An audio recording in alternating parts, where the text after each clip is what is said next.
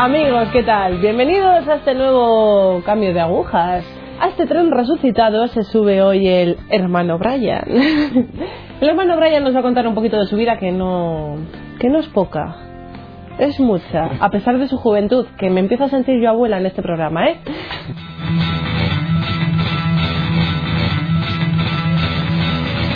Hermano Brian, cuéntanos. Cuéntanos un poquito. Pues yo soy de los Estados Unidos. ah, yo nací en la Florida, en Jacksonville.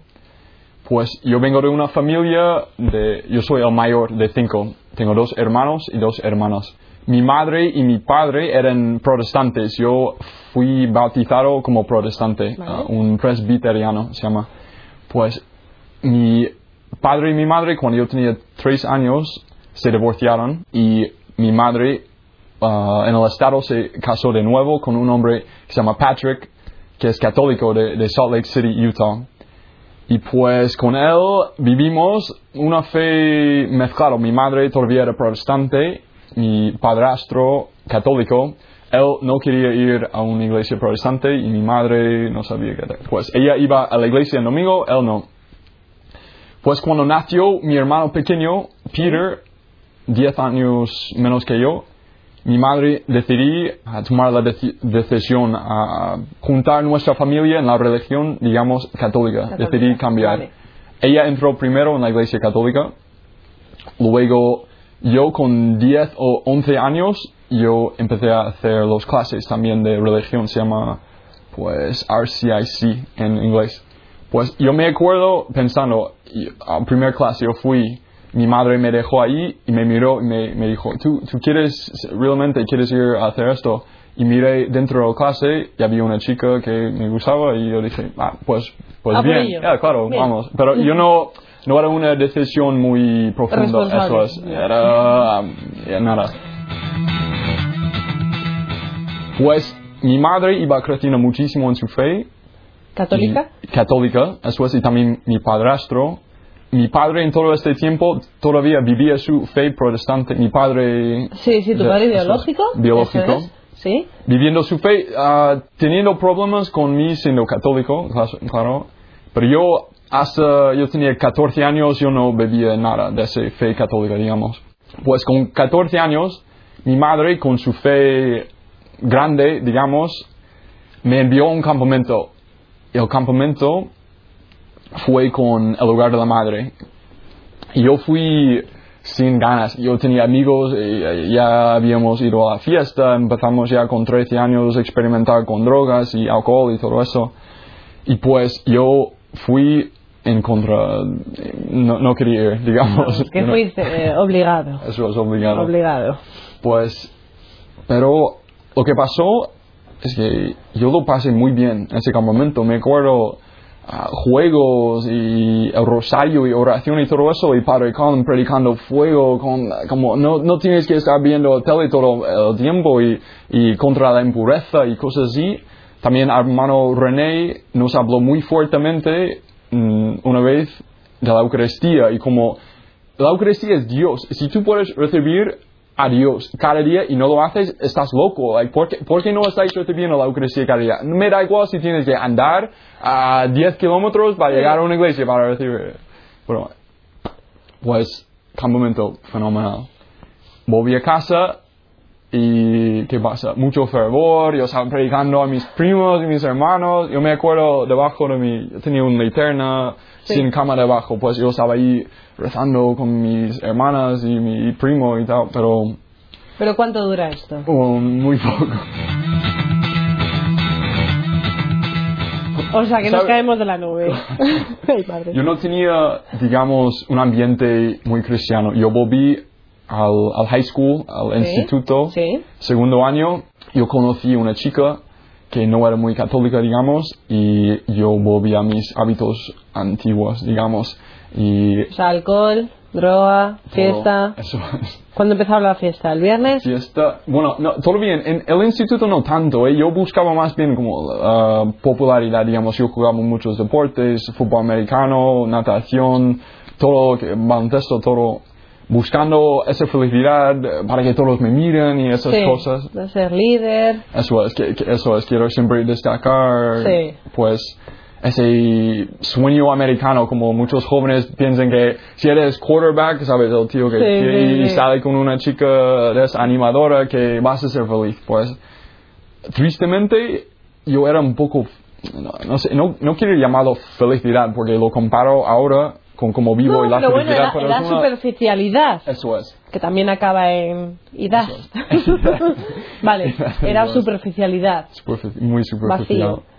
Pues mm, y no iba tan mal en el instituto, sacaba buenas notas, entré en la universidad con becas, me pagaban para ir a la universidad, yo tenía mucho dinero y pues con ese dinero yo lo gasté en cosas muy malas. Yo empecé a, a, pues beber mucho. Yo me gustaba ah, como tirar fiestas, como ser el que los hacen, en- ¿Te invitar gente, claro, y comprar bebidas y drogas y todo eso.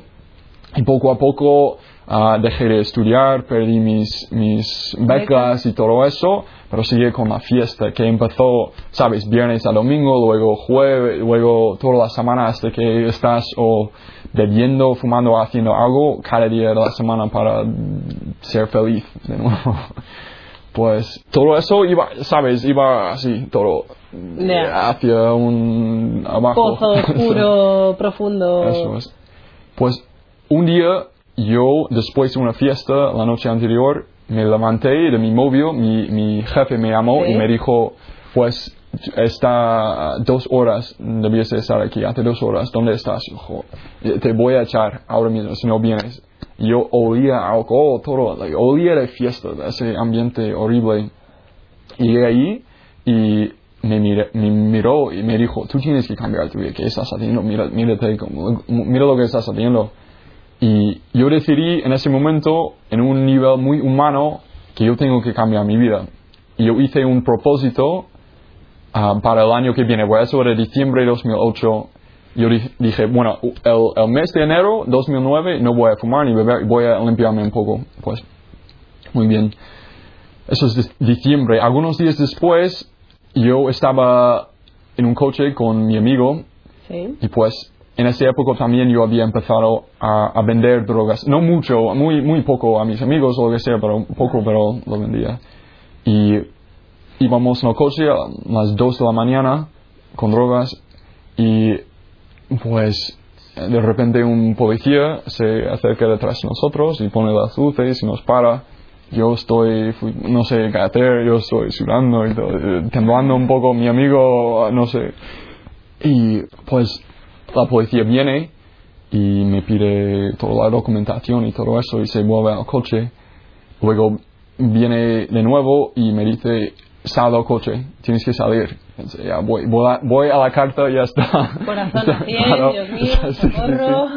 Salgo del coche y, y ni me acuerdo, no, no podía procesar lo que me estaba diciendo. Tenía tanto miedo, tanto miedo, no podía entenderle eh, para nada. Para nada. Me dio un, una, ¿Una multa? ¿Un una aviso? multa, un aviso, nada. Sí. Y me, me envió a casa y nada. Pero claro, Pues- a mí me preocupa esto, porque tenemos el primer aviso que es el del jefe, el segundo aviso que es el del policía. Eso es. ¿Cambia la vida? Pues no todavía. Sigue un poco más. Horror. Algunos, eh, pues eso, pero me hizo pensar bastante eso. Ah, bueno. que este vida te puede llevar a la muerte, al cárcel, lo que sea, a perder tu trabajo. Pues algunos días después, yo estaba en un coche con mis amigos y yo recibí la gracia más grande de mi vida. Yo miré en el ventanilla y Dios me mostró a mí mismo, a mi cara, yo vi primero a mi cara como un blanco y negro, pero me apareció en la ventanilla. Y luego había como un negro, todo, like, caras gritando y todo, y yo tenía mi mano así, intentando alcanzar algo, y había una nube con otra mano saliendo así, y las las manos eran así, y yo escuché una voz que me decía, no estás alcanzando la gloria de Dios. Y en ese momento yo supe que si yo muriese yo iba al infierno. Yo me había, yo había estudiado la fe católica, yo ya era católico, yo sabía que era pecado mortal, yo sabía que yo estaba viviendo en pecado mortal hasta mi nariz. Estamos arriba. Eso es. Y en ese momento me espanté bastante. Eso, eso era el aviso más grande. Los otros dos eran humanos, pero eso era de Dios. Me dijo que cambia ahora. Pues mm, el 1 de enero 2009 yo estaba en mi habitación con mi portátil y yo tenía una pantalla de fondo que era de un equipo de fútbol, los Florida Gators, tentivo, ahí. Y yo pensé eso es mundano y lo cambié a Jesucristo crucificado. Y cuando lo vi, eh, le vi, cuando yo vi a Jesucristo ahí crucificado, yo empecé a llorar. Yo rompí, lloro, lloro, lloro, lloro. Yo no podía decir nada más que Jesús, perdóname, Jesús, perdóname. Yo, eh, cinco o siete minutos, eso, es repitiéndolo, viendo mis pecados, viendo todo lo que había hecho. Luego, es como mm, el Espíritu Santo me forzaba a decir eso, eh, Jesús, perdóname. Luego era, Jesús, perdónales. Yo soy el mayor de cinco. Yo tengo hermanos pequeños que me habían visto hacer esas cosas horribles. Y Que había sido un ejemplo. fatal. Yo era un ejemplo fatal, fatal. Fatal, y eso es. Y yo empecé a decir, Jesús, perdónales, porque yo había visto, yo estaba llevando no solo a mí mismo, pero a mi familia al infierno. Ya. Pues, mm, pero después se acabó, de repente era como like, un cambio, no qué era, como un, un peso enorme que, que se me quitó, no sé, yo estaba flotando, yo me acuerdo eso como todo sentía más ligero, todo. Seis días después de mi conversión, ese día uno, cuando yo vi a Jesucristo y yo, yo me enamoré de él enseguida, I mean, con un, un amor un poco pobre, muy, ah, así, muy ligero, digamos, pero yo quería hablar de él. Y un día en la universidad yo subí a un autobús que va entre el aparcamiento a la, a la- la universidad tal. Pues yo sentí que el Espíritu Santo me estaba pidiendo hablar de él. Yo oí más o menos en mi conciencia ponerte de pie y, habla. Bueno, ah, no, no quiero, no quiero hacer eso. Pues, am, y no podía, yo estaba, y, pero al día siguiente, de nuevo, ponte de pie. Cuando tú eh, subes a, ese bus, tienes que ponerte de pie. Y venía conmigo un amigo, yo estaba, no, no, no puedo hacerlo, y bueno, pues yo me puse de pie, había como 13 personas ahí, y yo empecé a hablar, no sé, yo dije, ¿cuántas personas en este autobús aman a Jesucristo? Y mejor uno de 13 levantó la mano, ¿verdad? Pues yo empecé, yo empecé a, a decir, pues si no, si no me reconoces ante los hombres, eh, mi Padre no te reconocerá ah, ahí en el cielo. Cuando tú llegues al día del juicio, si no has hablado de mí, Él no te va a reconocer tampoco. Pues yo em- no sé de dónde venía todo eso, yo, el Espíritu Santo, yo empe- empecé a hablar, hablar, hablar. Y un joven, un chico, tenía gafas de sol con su iPad como todos mirando al suelo en autobuses como. Todos alienados. no hablando con nadie y esto un poco más raro hoy. Quitó una, un, ¿Un casco? un casco Sí. y me habló así, así como, no mirándome, mirando al suelo, me dijo, porque si yo amo a Jesucristo, ¿por qué tengo que decirte a ti que le amo? Y yo dije, ¿por qué no quieres decirme? Es buenísimo, Jesucristo es, es Dios. Y, y el conductora me dijo, tú basta, fuera. Y paró y me echó del bus. Pues en ese momento yo tenía tanto alegría. Yo me acuerdo andando una milla, no sé cuánto, hacia la, la universidad. Yo decía, yo, ten- yo tengo que hacer eso de nuevo. Yo, yo- me encanta hablar de Jesucristo, predicar. Pues volví al aparcamiento, subí de nuevo a un autobús, misma historia. Pues esta vez habían como 60 personas, eh, 60, 65. Pues y me entró mucho miedo de hablar en, en frente de toda esta gente. Y me senté en, en una, una silla como un co- cobarde. Autobús completamente lleno. Mm, no sobraba ni una persona ni había una silla vacía. Pues subí, subió una chica al autobús y se puso justo al lado mía, mío, y yo, eh, bueno, Dios, ¿quieres? Yo, yo me puse de pie, le dejé mi, mi silla y yo estaba el único ahí de pie en, en el autobús de nuevo. Pues yo hice una broma, no sé qué, y, y luego yo dije, pues Ahora que estoy de pie, ¿cuántas personas en este autobús aman a Jesucristo? Y a lo mejor 15 se levantaron la mano, pero en ese momento el- la conductora dijo, tú cállate, eh, eh, y cogió su horario y dijo, el, el joven predicador está en mi autobús, el joven predicador está en mi autobús. Yo estaba pensando, "Oh, Dios mío, pues íbamos conduciendo, me dijo, cállate, no, no digas nada más, Si- seguimos. Yo escuchaba lo que estaban diciendo sobre horario y decía, no te preocupes, am, estará allí en la biblioteca la UEPR, lo cual es la, la policía de la universidad. No, ellos se preocuparán de él cuando llegue. Yo estaba pensando, bueno, amor, Dios quiere que yo predique detrás en un coche ¿En la de... cárcel o donde sí? sea. Pues, pero yo tenía un paz, el Espíritu Santo estaba conmigo en ese momento y tenía mucho paz. Pues y no me pasó nada, no me pasó absolutamente nada. Pues, wow, todo no está perfecto en ese momento. ¿Por qué? Porque yo no conocía muy bien mi fe católica. Pues el amigo que me había metido en la fiesta en la universidad, Sí. él antes se había convertido. Él era el único que yo conocía que era por lo menos cristiano, que creía en Dios y que lo vivía. Pues era protestante. Ah, yo fui con él a su iglesia protestante y gracias a Dios en la universidad yo me encontré por providencia puro un grupo que se llama Focus, el, la- el Fellowship of Catholic University, un grupo universitario de, de jóvenes. Pues y yo empecé a vivir una vida doble, de nuevo una vida doble pero cristiano. como- sí. dentro eso eso yo iba a grupos con los protestantes con todo con esto y luego Vale. con los católicos que eran todos muy muy quietos Diferentes, son diferentes diferentes. Son formas de llamar al Espíritu Santo de forma diferente. Bueno. pero lo que digo es que yo en ese momento veía muchísimo fervor en los protestantes yo no lo veía en los católicos Ya. eso. Y pues yo fui a un retiro con ellos, a los con los protestantes, con mi amigo, y yo incluso me, me, me rebauticé con ellos. Y, y volví a casa, la iglesia católica no hace nada más que separarte de Jesucristo. No, no, solo necesito a Jesucristo. Eso solo pare barreras entre tú y tu relación con Dios. Yo no, no lo necesito. Yo iba predicando eso y yo quería predicarlo a mi hermana. Porque yo sabía, ella es católica, tiene que saber la verdad, que tiene que ser protestante, tiene que saber evangélico, lo que sea. Yo hablé con ella y me dijo no.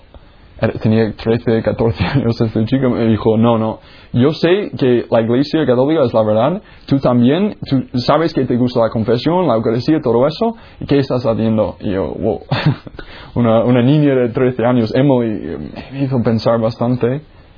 Pues entonces yo decidí, voy a ir a la iglesia protestante y luego por la tarde a la iglesia católica y voy a dejar que Dios decide. Pues cuando fui a la iglesia protestante por la mañana, el predicador, Ajá. así guay y tal, primera cosa que dice es, si, si sientes que, que este sitio no es tu sitio, que tu iglesia es en otro sitio. Algo así, más o menos. Yo, oh. Pues- Este hombre me está echando de aquí. me está ayudando, no, no quiere, pero me está ayudando, pues, y fui a la iglesia católica, pero todavía no sabía. Mi director espiritual, digamos, católica de ese grupo universitario, Vale. me dio un libro en ese momento también que se llama Jesus Shock, que habla del, de la radicalidad de Jesucristo, como es un hombre radical, no es un, un hacedor de paz, un hace cosas para abuelitas, es un hombre que está fuera, está loco, porque está loco mm, de amor por nosotros y hace cosas increíbles en su vida. Yo estaba leyéndolo y viene un capítulo cuando habla sobre Juan 6 y la Eucaristía. Yo soy el pan de vida. Pues este hombre, Peter Kraft, lo explica en una manera de que era para mí obvio de que la Iglesia Católica tenía esto, la Eucaristía, que Jesucristo estaba presente realmente en la Eucaristía y que si Jesucristo está realmente presente ahí en la Eucaristía, la- los las otras iglesias no tienen nada. Yo no entendí nada del- de, la iglesia, la fe católica, la Virgen María, los santos, no lo entendía. Pero eso sí entendí. Yo dije, voy con ellos. Yo me acuerdo después de confesarme, al recibir la comunión, es como yo estaba en, en cola y el Espíritu Santo como me, me empujó hacia mis rodillas y eh, no, no había nadie más que estaban haciendo, todos recibiéndolo con, con, ¿sabes?, con nada. Y eh, me empujó a ponerme de rodillas porque era Dios. Yo, yo iba a recibir a Dios y lo sabía en ese momento. Dios en, en cada vida tiene un plan también. Yo me encantaba ir a predicar a mis amigos y, y- En el autobús. en el autobús también. Entonces yo, cuando yo buscaba, digamos, mi vocación, yo estaba buscando un grupo de personas que eran locos como yo para Jesucristo. Mm, Yo salía con chicas también, yo buscaba una, una mujer católica, pero es como cada vez que, que salía con las chicas, o no sé, no me daba paz, o no, mm, no sé, uno me rechazó para seguir su vocación, o sabes, habían uh, muchos signos que just no, no funcionaba ese, ese día. Yo lo intenté, intenté, intenté. Y luego poco a poco em- empecé a oír como, tú te gusta predicar, te gusta la Biblia, estás enamorado de Jesucristo, no quieres trabajar, tú quieres trabajar, digamos, en, en una oficina, tú quieres dedicar tu vida a Jesucristo.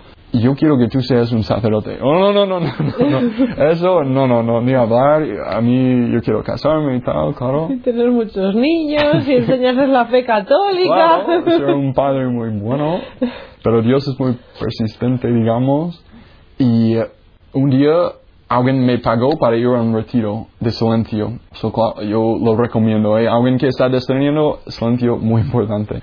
Pues muy prudencial porque el grupo que lo hizo era un grupo que se llama El Hogar de la Madre, los siervos, y vinieron de nuevo Padre Colin y ahora Padre Henry, que ocho años antes yo había ido a un campamento con ellos y había tenido ese primer encuentro con. Jesucristo y vuelto al mundo. Yo decía, estos hombres, y, y Padre Henry empezó a hablar de la gracia y como en el cielo hay, hay niveles y los santos, yo no, nunca había oído eso. Padre Colin predicando Iris Stein y los, los carmelitas y todo eso, yo me enamoré, yo estaba pensando, Dios mío, eso, eso es. Y me acuerdo en, en confesión, yo lo confesé como, porque yo creo que es un pecado, no, no buscar la vocación que Dios tiene Claro, para ti, sí, está sí. mal. Yo dije, Padre Henry, yo, yo, yo creo que estoy rechazando una vocación, que yo creo que Dios me está llamando a ser sacerdote. Dijo, vale, bueno, pues ahora tienes que hacer otra de- decisión. ¿Quieres ser diocesano o religioso? Yo no tenía ni idea qué era eso. Y dije, ¿cuál es más radical? pues, mire, eso está en todos los documentos. Lumen Gentium tiene Sí. eh, Juan Pablo II, todos diciendo que por una razón Dios ha escogido a algunas personas para ser religiosos y que es una, una, una manera de vivir más radical, más perfecta, porque es, es como Jesucristo vivió. Es como si Jesucristo estuviese aquí ahora mismo y, y viniese a tu casa y dijo, ah, llamando, ven, deja todo y sígueme. Deja todo. No, no, tu, casa, tu móvil, tu novia, todo eso, déjalo. No, no vale. Ven conmigo y seguirme. Eso es la vida religio- religiosa. Y me acuerdo en ese momento en, la confesión, diciendo por fin ese sí completo a Dios, completo, digamos, dándome, me entró una paz increíble. Me esos días eran muy, muy buenos. La oración, todo, todo con paz con el Señor. Y, y gracias a Dios, Dios ah, sigue conmigo con, con su providencia, con su fidelidad, mi infidelidad a veces, pero sigue dándome gracias. La Virgen María sigue empujándome hacia esa meta de santidad. Estoy aquí ahora en España, pero estoy en, en camino hacia el sacerdocio. Y, y buscando siempre esa voluntad de Dios, hacer lo que Él quiere que yo haga. Me gusta porque la historia del hermano Brian es muy gráfica. Me gusta el, sobre todo eso de que Jesús no es el de las parabolitas. Es verdad que los jóvenes de ahora mismo buscan radicalidad. Es verdad que buscan una entrega muchísimo más fuerte. La vocación, sea cual sea, pero no rechazarla. O sea, Dios tiene un plan para nosotros y es verdad que a veces echamos patas, seamos responsables. Si Dios tiene un plan para nosotros, no echemos patas. Amigos, hermano Brian, muchísimas gracias Sí. por estar aquí. Son testimonios jóvenes que os llaman a vosotros, jóvenes. ¿A qué? ¿A qué? A seguir a Dios. Amigos, os quiero. Familia, un besito. Gracias.